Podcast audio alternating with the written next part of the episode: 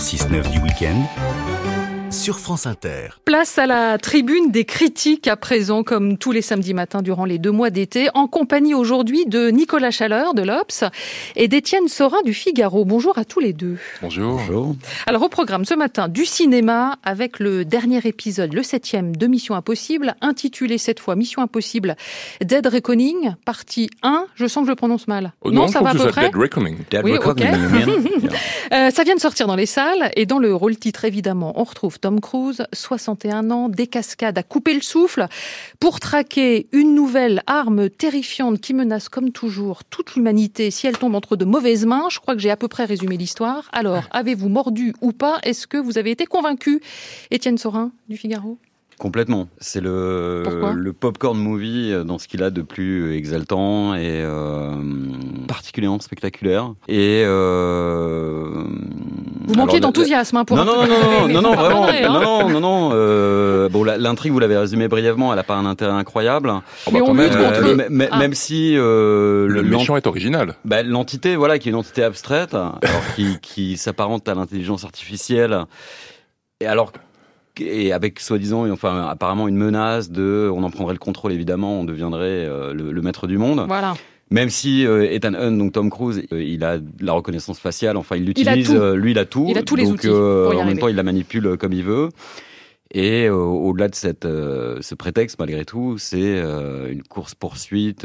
enfin voilà. De... Époustouflante. Et vous, Nicolas Chaleur, vous avez mordu ou pas? Oui, tout à fait. Bah, c'est quand même une des, une des, dernières franchises qui a un tel niveau de qualité. Et, et ce qui est génial dans l'émission Impossible, c'est à la fois cette son ambition spectaculaire et en même temps très théorique. C'est-à-dire que cette, cette intelligence artificielle, c'est le metteur en scène du film, et c'est ça qui est passionnant. C'est comment elle, elle rejoue les scènes, comment le, le cinéaste lui-même, mmh. c'est presque l'incarnation du cinéaste et du scénariste scénariste Christophe Christopher McQuarrie qui s'amuse à rejouer et à nous faire passer des vessies pour des lanternes et à manipuler les personnages. Tout est possible.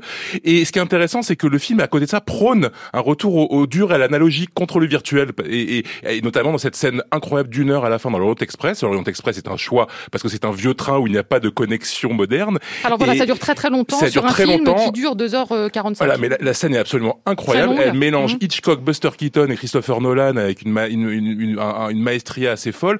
Donc c'est vraiment c'est c'est ce qui n'existe plus aujourd'hui dans le blockbuster, c'est-à-dire le le fun et en même temps l'intelligence du spectacle euh, euh, avec vraiment des scènes spectaculaires parce qu'elles ne sont pas faites avec des, avec des ordinateurs numériques. Donc vous êtes en train de nous dire que c'est pas que un film d'action quoi. Ouais non c'est un vrai film de metteur en scène et de et de et de, et de pensée du cinéma. Hum. Alors on a Tom Cruise là-dedans qui évidemment se surpasse. Je rappelais qu'il a quand même 61 ans, ça se voit absolument pas. Dans toutes les cascades, il est purement euh, impressionnant, époustouflant, on peut dire tout ce qu'on veut. Finalement, l'agent Hunt euh, est en train de dépasser James Bond, non Étienne Sorin? Ouais, moi à mon avis, il le, il, le rétame euh, de très très loin. C'était quand même un concurrent très sérieux, euh, très élégant dans son smoking avec beaucoup d'humour. Mhm. Et là, là, on voit qu'il est, il est bien au-delà. il est beaucoup plus fort.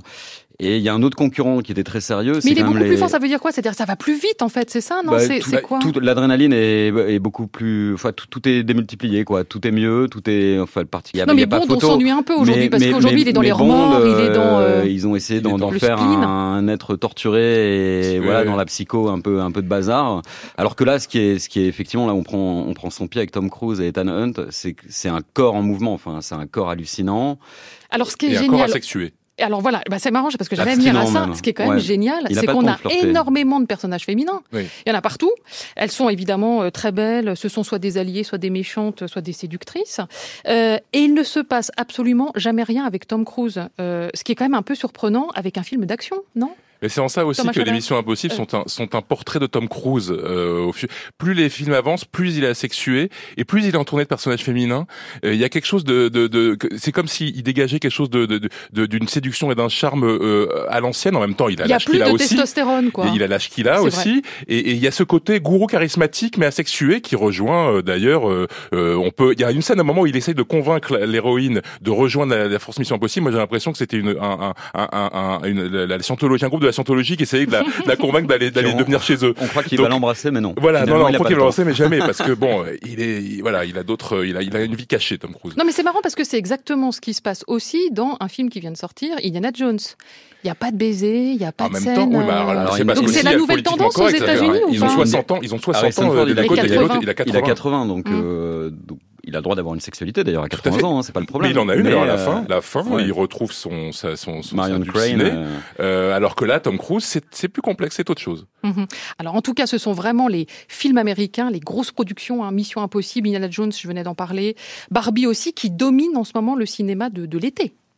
C'est le, ça a, un grand été, classique de ça a l'été. toujours été le cas. C'était un peu la crise parce que c'était trusté quand même ces dernières années par les, les films de super-héros, les films Marvel qui se ressemblent tous, qui sortent de manière presque systématique. Là, on est, on, re, on retrouve une forme de, de, de cinéma, de blockbuster d'auteur presque, j'allais dire.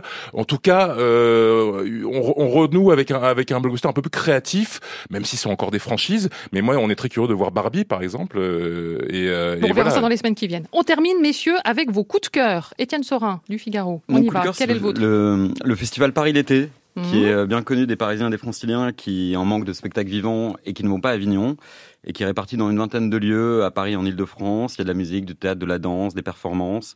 Il y a beaucoup de danse cette année. Ça a démarré très fort dans la cour Le Fuel du Musée du Louvre avec la chorégraphe Maud Le Pladec et ça continue jusqu'à Et vous la avez fin repéré voilà, des choses là faut Ouais, il y a par voir exemple euh, Camille Boitel, euh, un spectacle itinérant, donc ça Mhm. c'est intéressant. Il y a hum, les parents de Mohamed El Khatib. Là, on est dans du théâtre, euh, du, du vrai théâtre entre guillemets, euh, et qu'on peut rattraper. Donc, c'est faut y aller, quoi. C'est faut très y aller absolument. Ouais. Et vous, Nicolas Chaleur Bah, je suis désolé, je vais encore être sur du cinéma, mais c'est du cinéma en plein air. C'est au musée du Quai Branly qui ouvre ses jardins pendant l'été euh, et pour une rétrospective euh, des studios Ghibli. Il y a toute un, une exposition autour du Japon et il, il repasse tous les euh, certains, euh, la, la, plupart des, des, des dessins animés Ghibli qui sont quand même la plupart des chefs-d'œuvre. Donc on peut citer euh, Mon voisin Totoro, Princesse Mononoke ou Le tombeau des lucioles. Euh, c'est gratuit, c'est du 13 juillet au 20 août dans les jardins du musée du Quai Branly. Euh, faut y aller, emmener ses enfants. Vous parce êtes que un amoureux du cinéma japonais? Bah, et- oui, et, sur- et surtout des studios Ghibli euh, pour, pour, pour les enfants. Je crois qu'il n'y a pas plus beau euh, pour, pour éduquer les enfants au cinéma et, et même à, à l'écologie et à, la, et, à la, et à- et à être au monde. C'est juste. Merci à tous les deux. Je vous souhaite un très bon week-end. Merci beaucoup.